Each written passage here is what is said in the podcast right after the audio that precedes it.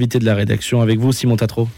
Comme le prédisait Henry Kissinger à le début de l'invasion de l'Ukraine, si la Russie mettait à exécution sa menace d'user du feu nucléaire, la face de l'aventure humaine s'en trouverait à jamais bouleversée. Au-delà, de l'effet de terreur, il faut comprendre de quoi on parle. Beaucoup de choses ont changé depuis la théorie de la dissuasion a été énoncée au point que pour certains observateurs, nous serions entrés, selon eux, dans ce qu'ils appellent la troisième ère nucléaire. Mais qu'en est-il vraiment? Bruno Tertré répond à un certain nombre de questions essentielles dans Pax Atomica théorie, pratique et limite de la dissuasion chez Odile Jacob. Et il est politologue, directeur adjoint de la Fondation pour la recherche stratégique. Bonjour. Bonjour. Alors nucléaire, arme ultime ou arme de dissuasion? Les deux à la fois.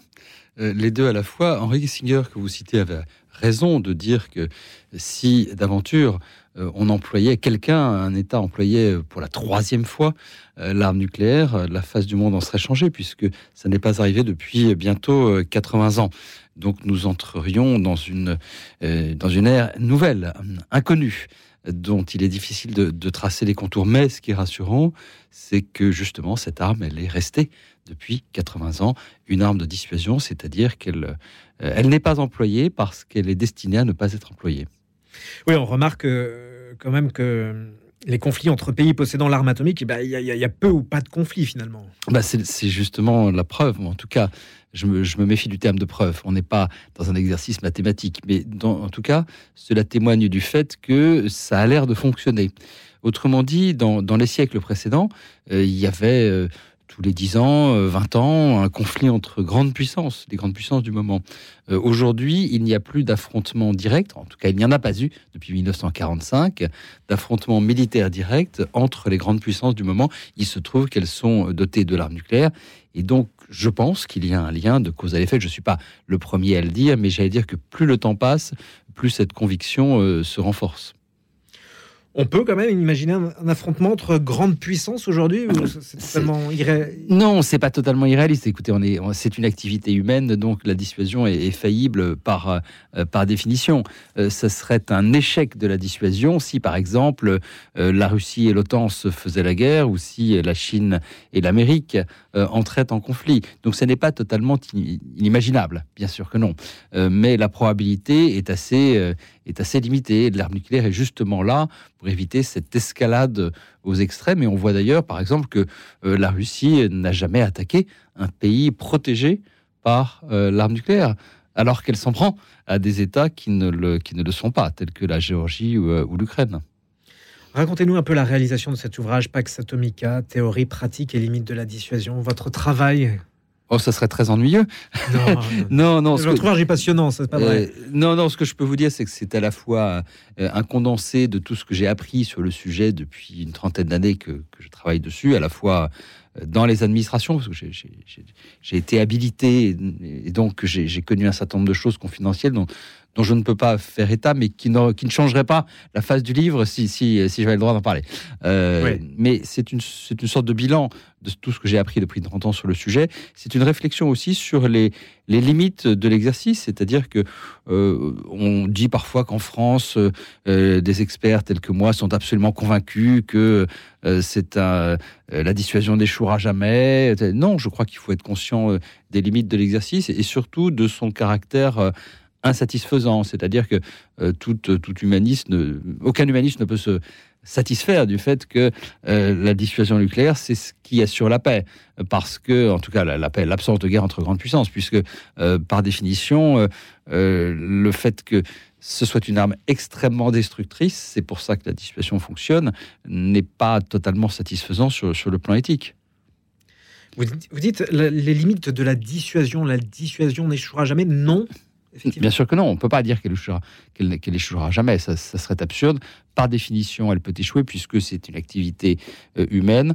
La probabilité est extrêmement faible à mon sens. Euh, c'est pour cela que cela vaut la peine de maintenir ces armes. de toute façon, euh, les armements nucléaires, quand vous en parlez aux, Chinois, aux Nord-Coréens, aux Pakistanais, aux Israéliens ou aux Indiens ou aux Russes, ils, vous rient au nez. Donc le, désarmement nucléaire n'a absolument aucune chance de, se réaliser dans un avenir prévisible. La question, c'est plutôt que se passerait-il si cette dissuasion échouait et si quelqu'un employait une arme nucléaire? Justement, est-ce que ça serait nécessairement euh, l'escalade aux extrêmes? Et je, ne crois pas. Je crois que personne ne peut prévoir de manière manière certaine ce qui se passerait à ce moment-là. moi, ma conviction, c'est que un emploi de l'arme nucléaire, d'une seule arme, que ce soit par la Russie, les États-Unis, le Pakistan, un autre pays, ne suffirait pas à, jeter, à la poubelle le concept de dissuasion. Peut-être qu'après tout, ça restaurerait la crédibilité de la dissuasion nucléaire, puisque, euh, rendez-vous compte, on n'a pas vu euh, exploser d'armes nucléaires depuis euh, les années, les années 1970. Il n'y a pas eu d'essai dans l'atmosphère depuis, depuis lors.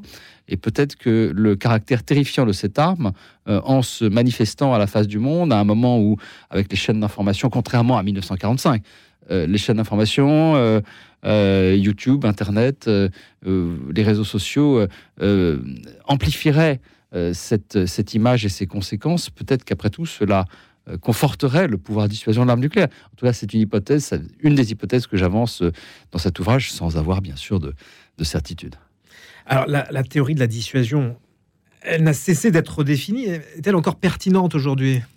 Elle est pertinente parce que la dissuasion, c'est un mécanisme psychologique extrêmement simple et que l'on voit euh, alors, j'ai envie de vous dire, puisque nous sommes à Radio Notre-Dame, que certains font parfois remonter euh, le concept euh, à la Genèse. Tu ne, voilà, tu, tu sur l'arbre de la connaissance, Adam et Ève, certains disent c'est, c'est peut-être le premier échec de la dissuasion, puisque finalement ils n'ont pas été Adam et Ève n'ont pas été dissuadés de, de, manger les fruits de, de, l'arbre de la connaissance.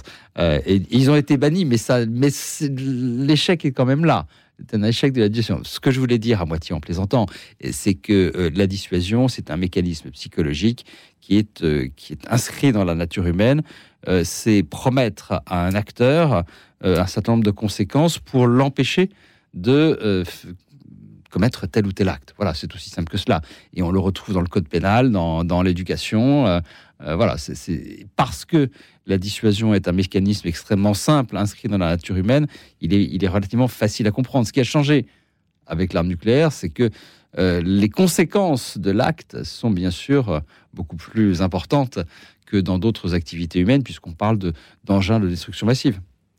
Il y a eu des exemples euh, dans l'actualité récente de preuves de cette dissuasion via l'arme nucléaire? C'est pas c'est pas la preuve au sens mathématique du terme. C'est un indice, c'est ce que j'appelle des indices de fonctionnement. Euh, je reprends l'exemple de l'Ukraine. D'un côté, euh, euh, la Russie s'abstient de, de s'attaquer ou d'envahir des pays couverts par l'arme nucléaire, alors qu'elle envahit des pays non couverts par, par un parapluie nucléaire. De leur côté, les pays de l'OTAN eh bien, sont prudents dans leur soutien à l'Ukraine. Euh, que ce soit une bonne chose ou pas, c'est un autre sujet, euh, et se méfie de l'escalade. Et donc, quelque part, il y a une ombre nucléaire qui, s'étend tout autour de l'Ukraine.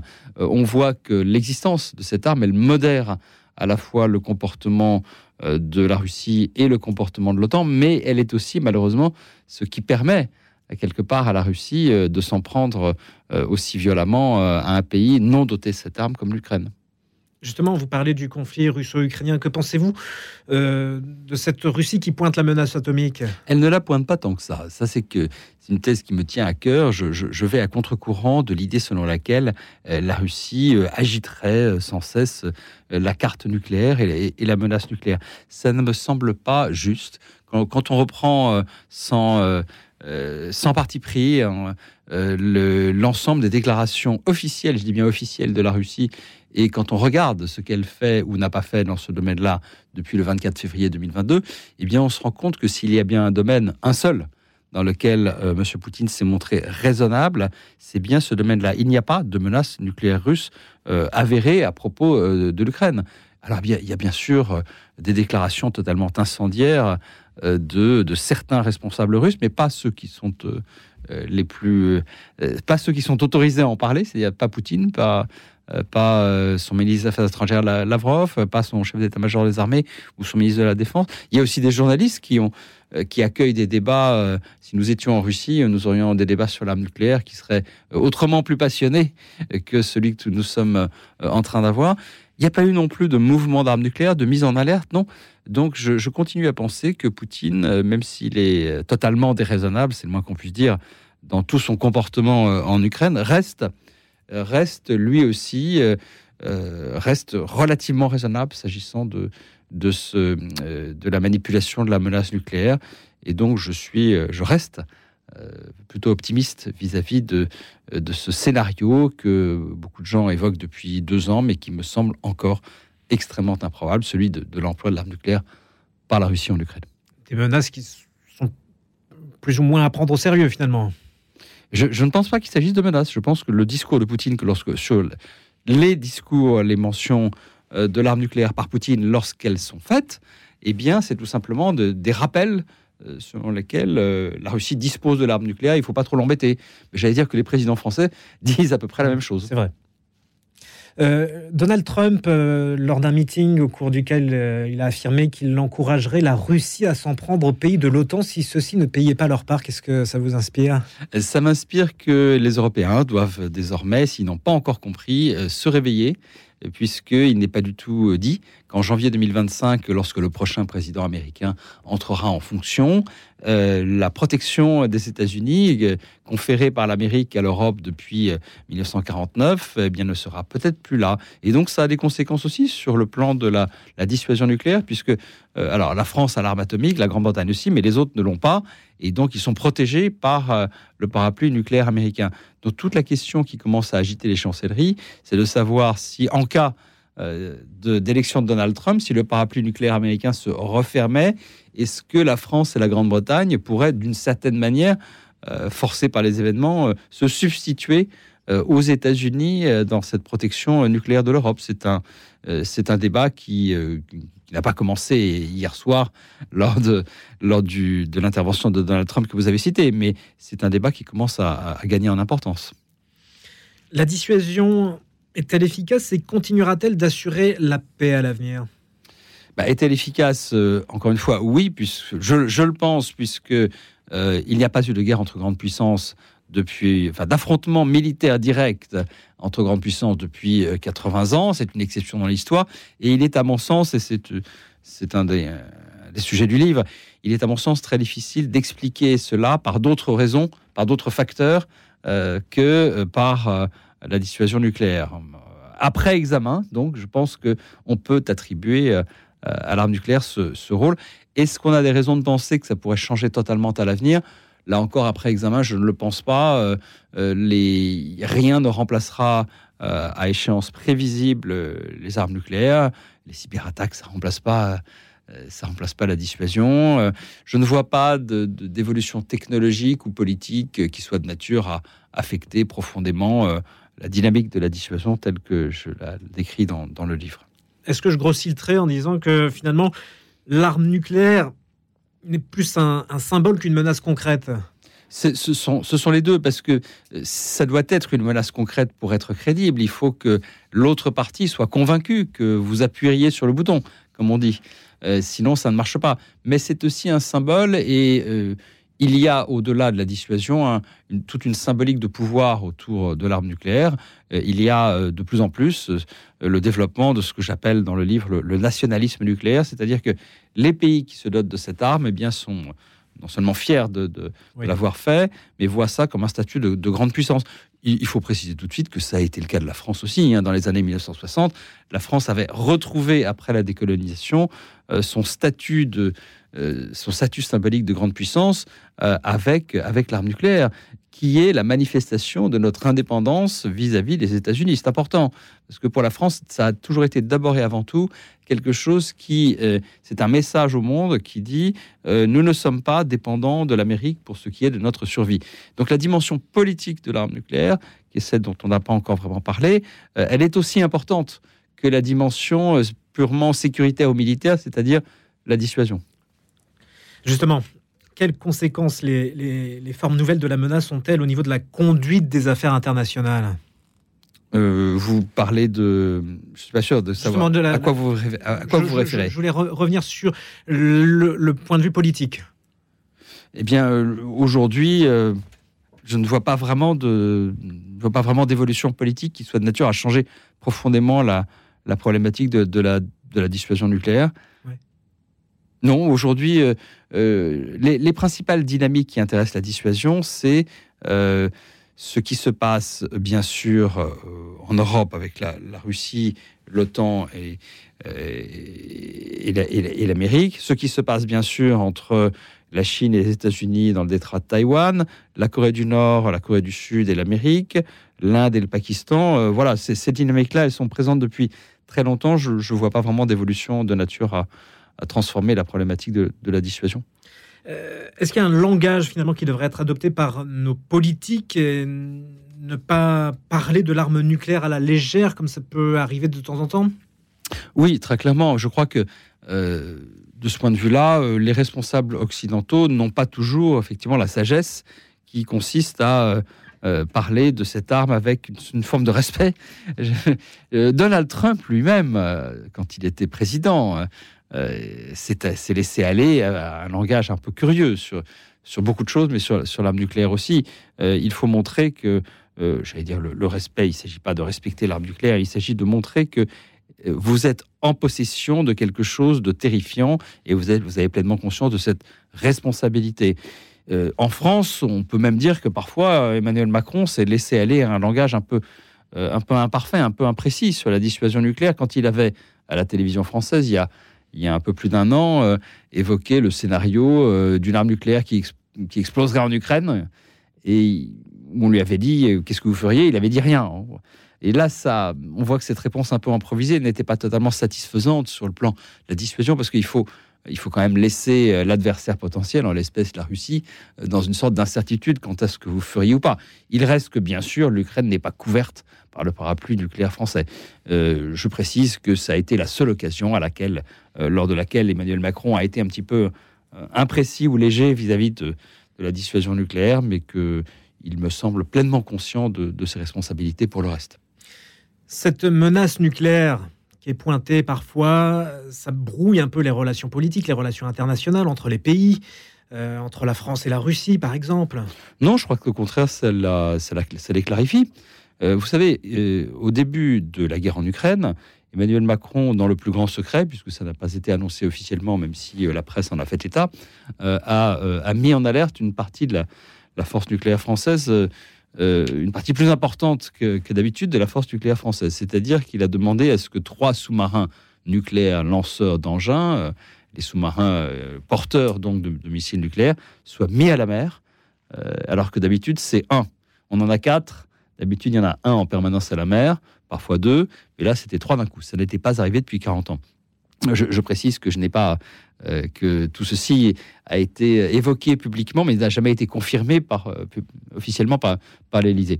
Euh, de quoi s'agissait-il? Il s'agissait de d'envoyer un message à Vladimir Poutine qui consistait à dire nous entrons dans une nouvelle donne.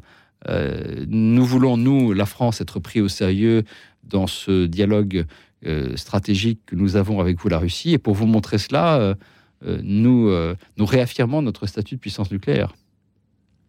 Euh, est-ce qu'on peut dire que les formes de guerre se sont diversifiées au fil des ans avec cette, cette, nouvelle, cette nouvelle arme et cette nouvelle arme de dissuasion et nucléaire finalement? Oui, mais en fait, la diversification des formes de la guerre, elle, est constante, elle est permanente et l'arme nucléaire n'a pas grand-chose à, à, voir, à voir là-dedans. ce que l'on constate, c'est que sous, la voûte nucléaire, comme disent certains, euh, la guerre continue d'exister, elle continue de se diversifier, mais il y a, euh, euh, elle ne monte jamais, elle ne monte jamais aux extrêmes. Dès lors, bien sûr, qu'on est qu'on est dans un conflit où la dissuasion joue directement. Encore une fois, quand on voit ce qui se passe en Ukraine ou à, ou à Gaza, la dissuasion nucléaire n'est pas directement concernée. Je le répète, si, si la, la, la, Russie se permet de faire euh, toutes les horreurs qu'elle commet euh, en Ukraine, c'est aussi parce qu'elle est porteuse de l'arme nucléaire et qu'elle sait qu'on ne va pas, nous, pays européens, pays de l'OTAN, pays occidentaux, intervenir directement. Vous dites dans votre, euh, dans votre livre que l'arme nucléaire reste l'axe du monde. C'est une expression forte. Oui, oh, c'est une. Je détourne, je détourne la formule de Charles de Gaulle qui disait que l'épée reste l'axe du monde. C'est une manière de dire qu'aujourd'hui, en 2024, euh, les, rapports de force entre grandes puissances ne sont pas seulement déterminés par, euh, euh, par les équilibres militaires traditionnels, mais qu'il y a quelque chose de particulier avec la possession de l'arme nucléaire. C'est-à-dire que tous les grands acteurs internationaux sont dotés de l'arme nucléaire et il y a une sorte de club de, des dirigeants de puissance nucléaire et on ne parle pas à une puissance nucléaire comme à une autre. une rencontre Macron-Poutine ou ou Poutine, euh, Kim, euh, Kim Jong-un, c'est une rencontre entre dirigeants de puissance nucléaire et ça compte, j'allais dire, dans, dans, dans les têtes également. Donc c'est vrai que dans un monde dominé par ce que j'appelle dans un autre ouvrage le, retour de la géopolitique et le choc des empires, euh, dans ce, dans ce monde-là, l'arme nucléaire reste un, avec un, marqueur particulièrement important des, relations internationales, qui, ce qui n'existait pas par définition avant, avant 1945. Est-ce que l'avenir euh, pourrait nous voir arriver d'autres pays dotés de l'arme nucléaire? Ça, c'est plutôt la bonne nouvelle parce qu'il me semble que la prolifération nucléaire est maintenant euh, tellement contrôlée, qu'elle est tellement euh, que les, menaces de sanctions contre les pays qui voudraient se doter de cette arme de manière illégale sont suffisamment robustes pour que la prolifération reste limitée. Euh, je ne connais pas de pays, à part le cas bien connu euh, de, l'Iran, euh, il n'y a pas de pays aujourd'hui qui soit qui ait à la fois la capacité et la volonté, à mon sens, de, de se doter de l'arme nucléaire dans un délai relativement bref. Par exemple, quand on parle parfois du Japon ou de la Corée du Sud qui pourrait, si le parapluie américain soit... Oui, mais je crois que c'est sous-estimé aussi le, tabou nucléaire qui existe. On, ne se dote pas de l'arme nucléaire facilement aujourd'hui pour des raisons pas seulement euh, pas seulement technique et financière, mais aussi euh, politique et, euh, et, économique. Alors évidemment, si un Trump arrivait et qui disait désormais nous ne protégeons plus ni les Japonais ni les Sud-Coréens, la question serait posée. mais en tout cas, aujourd'hui, le risque de prolifération nucléaire, Iran excepté, me paraît beaucoup plus limité que ce qui était le cas il y a, il y a, il y a 15 ou 20 ans. Nous ne sommes pas au bord d'une guerre nucléaire. Je ne le pense pas.